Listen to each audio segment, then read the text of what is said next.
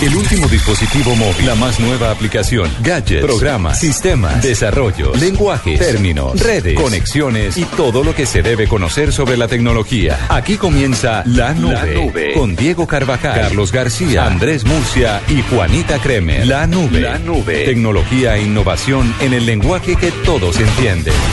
Presenta Movistar.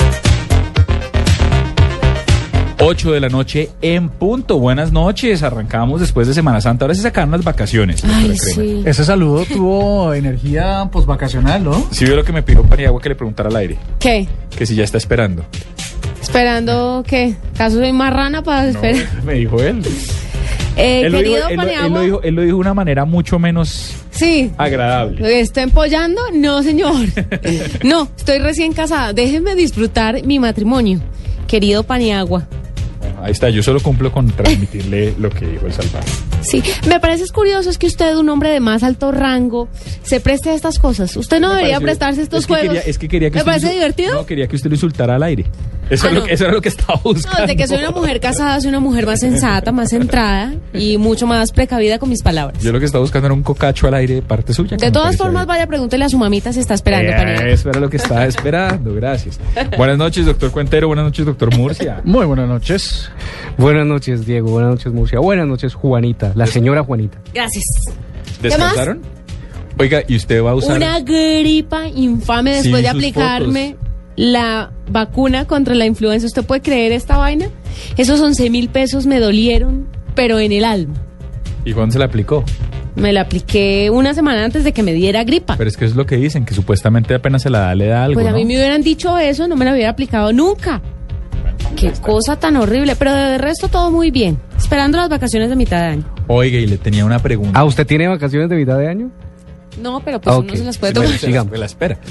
Oiga, pero le estaba preguntando, era... eh, ah, se me fue la paloma, ¿ve? Iba, iba, eh, no, se me fue. La Se me vejez, fue. Diego. Sí, pues, Se- mientras- diría mi mamá, se juela. se, me fue la, se me fue la paloma. Mientras Se fue que la le juventud. vuelve la paloma, ¿le puedo hablar sobre el doodle de hoy? Sí, por favor. Antes de que se vaya con las tendencias. Pero por supuesto. Debería ser dedicado a Gabo. Ese no, no, no. Debería. Sí, debería. Debería. Se Sí. pifió nuevamente Google. Sí, ¿no? Mm. Cosa... Sí, eso sí me pareció un error. Estoy con Charlie. Sí, mandemos un correo. Pero bueno, el doodle hoy es en honor a Charlotte Bronte. Usted, o Bronte, ¿sabe cómo se lee el apellido? No sé, es que no tengo ni idea. No, yo tampoco, porque además tiene esas dos. Es como esa Esas- esos diéresis, dos punticos arriba en la E. y es medio francés y no tengo ni idea. Mire, es una, o fue una escritora novelista inglesa que se hizo muy famosa por un libro que hablaba, era una autobiografía y era un libro que hablaba sobre unas niñas que quedan encargadas a un tío cuando mueren sus padres y luego son enviadas a un colegio y cuentan toda su historia en el colegio. Entonces el doodle de hoy es en honor a ella y a ese colegio en el que estuvo internada y el cual es pues la base para su historia que la hizo tan tan tan tan famosa hace mucho tiempo ya en 1816 nació ella en 1855 murió y un 21 de abril fue que pues el mundo vio nacer a esta novelista inglesa y por eso hoy se le hace un homenaje a la novelista que tiene el doodle en Pero- Australia, Argelia, Irak, Irlanda, Rusia, Arabia Saudita, eh, los, eh, el Reino Unido, los Emiratos Árabes, en fin. Claro. No, y por eso le digo, pero ahí sí coincido con Carlos. O sea, no, seguramente señora es súper célebre, pero pues es que se murió.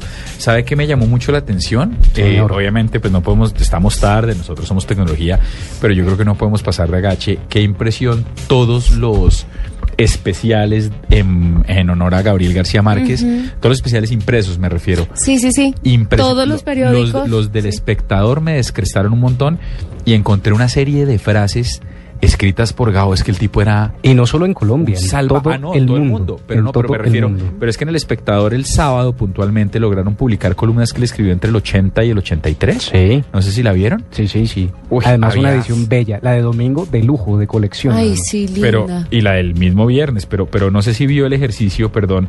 Eh, una cosa que a mí me pareció muy bonita y es una frase que decía, que, que cuando decía Gao, es la trampa de la nostalgia que quita de su lugar los momentos amargos y los pinta de otro color y los vuelve a poner sin que uno se dé cuenta. Qué vaina tan brava. Y la otra con respecto a la música que decía, cuando decía simplemente, la nostalgia arranca siempre por la música, porque era una columna que escribieron, decía, hay quienes dicen que la nostalgia arranca por la comida. Eso solo pasa cuando uno tiene hambre. Decía, decía en cambio con la música, el, el tipo decía, el tipo, el maestro decía, la nostalgia arranca por la música. Y mire esto tan bonito que le va a encantar a usted, Juanita. Nuestro pasado personal se aleja de nosotros desde que nacemos, pero solo lo sentimos pasar cuando se acaba un disco. No, tuvo unas frases impresionantes. Y sabe que mucha gente, muchas nuevas generaciones no conocen la vida de Gabriel García Márquez y siempre lo vieron como el gran escritor que, que, que al final conocimos, pero Gabriel García Márquez, y ahora hablaba con Carlos, le tocó sudársela mucho, mucho, mucho tiempo, vivió en la mala. Oiga, yo le sumo otra frase. Le, Hágale. su- le sumo otra frase porque, pues, además es, es por algo que estoy sucediendo. Ustedes recuerdan que mi papá falleció hace poco. Y una frase de El amor en los tiempos del cólera que me encanta dice: La gente que uno quiere debería morirse con todas sus cosas. Uy, Ah, no, qué espanto. Pues es que espanto de lo fuerte que es, lo Sí, bueno sí, que es. sí, sí. Bueno, pues nada, un mini homenaje le vamos a rendir hoy a Gabriel García Márquez, más allá de registrarlo en tendencias y que en cualquier momento Ricardo Espino, nuestro jefe de redacción del Sistema Informativo, nos va a interrumpir apenas hable en el Palacio de Bellas Artes en, est- eh, en México. Está la cantidad de gente. Es que es, es que es que es impresionante. Le vamos a rendir un homenaje pequeño y es que nos vamos a pegar al hashtag de Voz Populi, ¿no, doctor Cuentero? sí, señor. Numeral realismo mágico es. Entonces, hoy sí invitamos a nuestros oyentes, le vamos a dedicar, como hace mucho tiempo no lo hacemos, tiempo a leer las respuestas de Twitter de nuestros oyentes que simplemente trinen numeral realismo mágico es. Ustedes trinen que nosotros nos dedicamos a leer aquí al aire. Es un homenaje mínimo. Y lo otro que le iba a decir es el especial de semana que salió ayer de la revista Semana que decía algo del calibre de...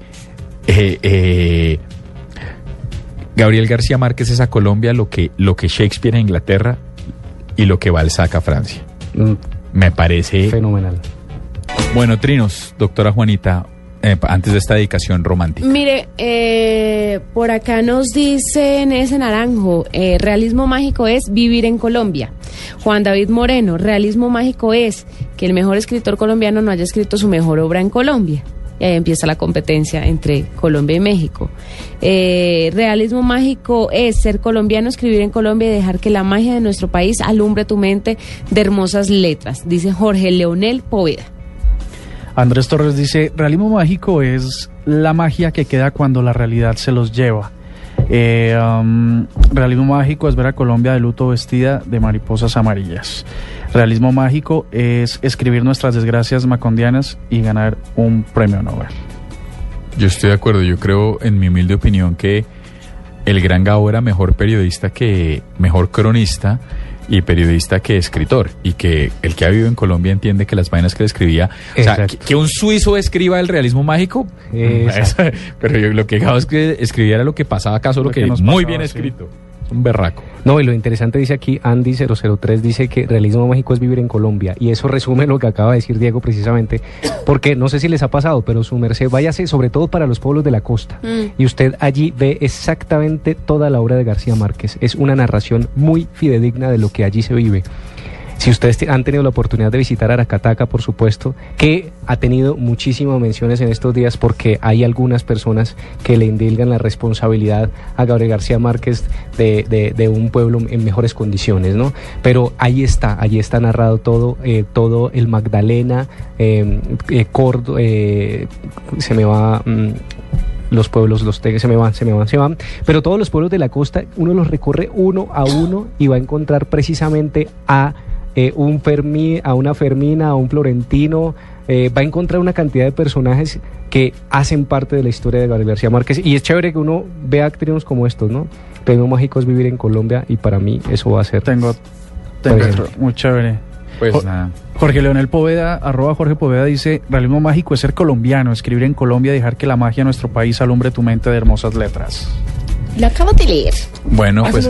Sí. Oh, perdón, perdón, Pero- perdón. Está- estaba en otro lado. No, pero. Estaba me en el realismo mágico. Hoy no nos vamos con música, guardemos la canción para mañana, la de Losing My Religion, que usted tiene una historia buenísima, Sí. porque hoy no le pudimos rendir el homenaje a Gabo que queríamos. Yo creo que sigamos con el mañana, si sea tiempo, es Gabo. Chévere, y se lo chévere. merece. Mañana nos vamos con homenaje de Gabo en la nube. Y lo que sí hagamos es que me parece que hoy, hoy tenemos que cerrar con algo de innovación. Hay una entrevista buenísima que hicieron ustedes, Sí, que hicieron señor. ustedes eh, eh, al vicepresidente de contenidos de Batanga, le hicieron esta mañana Juanita y Carlos, y me parece que es importante cerrar con eso, porque no quiero estar atropellado. Hoy era importantísimo transmitir desde Ciudad de México todos los homenajes a Gabriel García Márquez, nuestro gran Gao, pero mañana nos vamos con el hashtag, con la dedicación romántica. Si tienen trinos, escriban numeral realismo mágico es. Los vamos a leer todos mañana aquí en la nube, ¿les parece? Me parece, Perfecto. me parece. Por, lo supuesto. pronto, este es el vicepresidente de contenidos de Batanga a propósito de la innovación aquí en la nube esta mañana. Bueno, estamos con Rafael García, él es vicepresidente de desarrollo de contenidos de Batanga Media o Media, la empresa independiente de medios digitales, líder del mercado hispano en Estados Unidos. Eh, es otro de nuestros gurús, ¿no, Cuentero? Invitado al Expo Marketing 2014. Sí, que la gente está, mejor dicho, uno va por la calle y le piden boletas como si salieran del bolsillo y no. Son boletas para gente que de verdad está interesada en este Expo Marketing y que tiene que ver con el tema. Bueno, pero, pero vamos a tener una calidad de invitados impresionante, 21 y 22 de mayo aquí en Bogotá. Pues Rafael, empecemos por contarnos qué traerás, eh, eh, tu presentación que traerá aquí al Expo Marketing en Bogotá, eh, uno de los eventos eh, liderados por Foros El Espectador. Sí, eh, muchas gracias por invitarme. Eh, va a estar mu- muy interesante y, y lo que estaré hablando se- será del, del, del futuro, o digo yo más bien del presente, de- del, del marketing en video.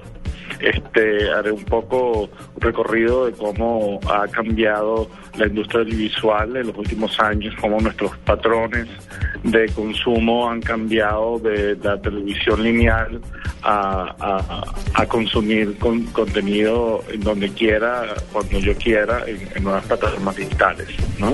Rafael, hoy en día, y ya que hablas del, del, del cambio del consumo del video, pues hoy en día nosotros eh, vemos la transformación del usuario, del televidente, y se empieza a, a incorporar unos nuevos elementos y hoy le llaman social TV.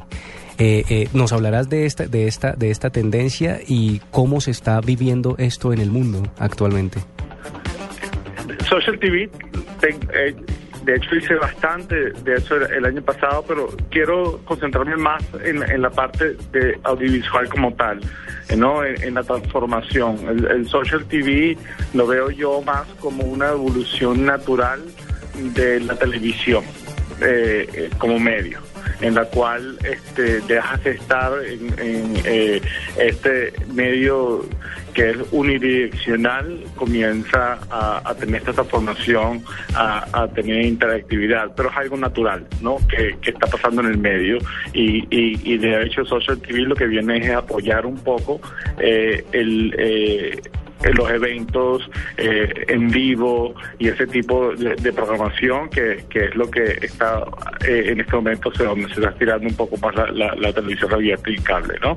Este, por mi lado, yo, yo estoy más interesado en mostrarle a lo- a lo- a- a- al, al mundo de- de- o los asistentes pues que, que van a estar en, en, en ecomarketing un poco de, de- de los patrones de consumo y cómo podemos comunicarnos mejor con, con un usuario que está disgregado en, en múltiples pantallas. Rafael, proyectándonos no muy lejos, digamos unos cinco años, ¿usted cómo entiende lo audiovisual dentro de este lapso de tiempo? ¿Cuál va a ser uno o cuáles serán de los grandes cambios que vamos a tener en, en esta materia? Ya, bueno, ya están ocurriendo, ¿no? Este, el- la audiencia comienza a, a disgregarse un poco, comienza a consumir eh, eh, más contenido en, en, en- en pocas, en, en distintas pantallas y, exige al, al, a- al programador de, de que esto sea así, ¿no? Entonces, sí veo en los próximos cinco años donde un, una marca, en vez de decir, bueno, voy a invertir tanto en televisión, tanto en cable, tanto en digital, bueno, yo voy a invertir en video. Entonces el video se convierte en el medio y, y puedas comprar publicidad pues en cualquiera de, de- de las avenidas que en la, en la cual video está presente. Claro, eh, esto, perdón Carlos, esto en cuanto al, al, al que va a pautar o al, o al que quiere invertir en este tipo de publicidad, pero usted cómo lo entiende o cómo cree que lo va a asumir la gente normal, el que consume video, el que consume televisión, el que está eh, siempre pendiente de este tema. El, eh, el, consumidor eh, lo, lo, se va adaptando eh, solo, ¿no? El, el para, para, nosotros, claro, que hemos visto la, la, evolución entre televisión abierta y después a cable y ahora el, las llamadas over the top como, como Netflix o, YouTube. Pensamos, bueno, este vamos a, a, mira cómo estas nuevas plataformas me están cambiando, pero, pero cuando yo veo a mis hijos, ellos no se sientan a pensar si están viendo televisión abierta, están viendo, o están viendo YouTube, o están viendo Netflix. Simplemente ellos naturalmente entran y para ellos un, eh, este es tan claro que eh, no ven la diferencia entre Netflix y, Caracol, este, porque obviamente está cerrando por la misma para la misma plan pantalla, ¿no? Para ellos un canal más, ¿no? Y, eso es lo interesante, donde el, contenido comienza a vivir en, múltiples partes y, y, como consumidor lo único que tú esperas es que siempre esté disponible en el momento que tú lo quieres.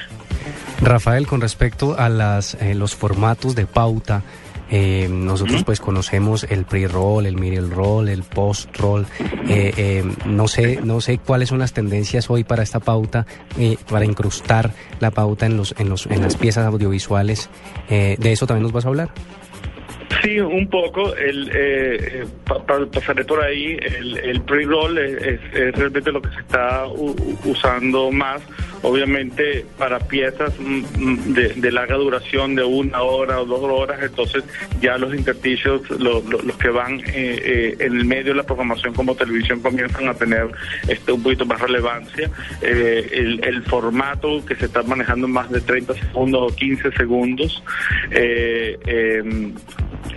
Y YouTube, por ejemplo, tiene un formato que ellos llaman el, True View, en el cual funciona como un pre-roll, pero eh, le da la oportunidad al usuario después de cinco segundos de no ver el comercial. ¿no? Y, ellos lo cobran por la cantidad de, vistas efectivas que se hicieron, ¿no? Y es un, un formato bien interesante que está comenzando a tener bastante auge. Bueno, Rafael, pues te esperamos aquí en Expo Marketing 2014 para que nos cuentes todas estas tendencias del mundo de la pauta, de la publicidad y de los nuevos formatos en audiovisual. Muchas gracias por estar en la nube de Blue Radio y te esperamos en Bogotá. Muchas gracias a usted.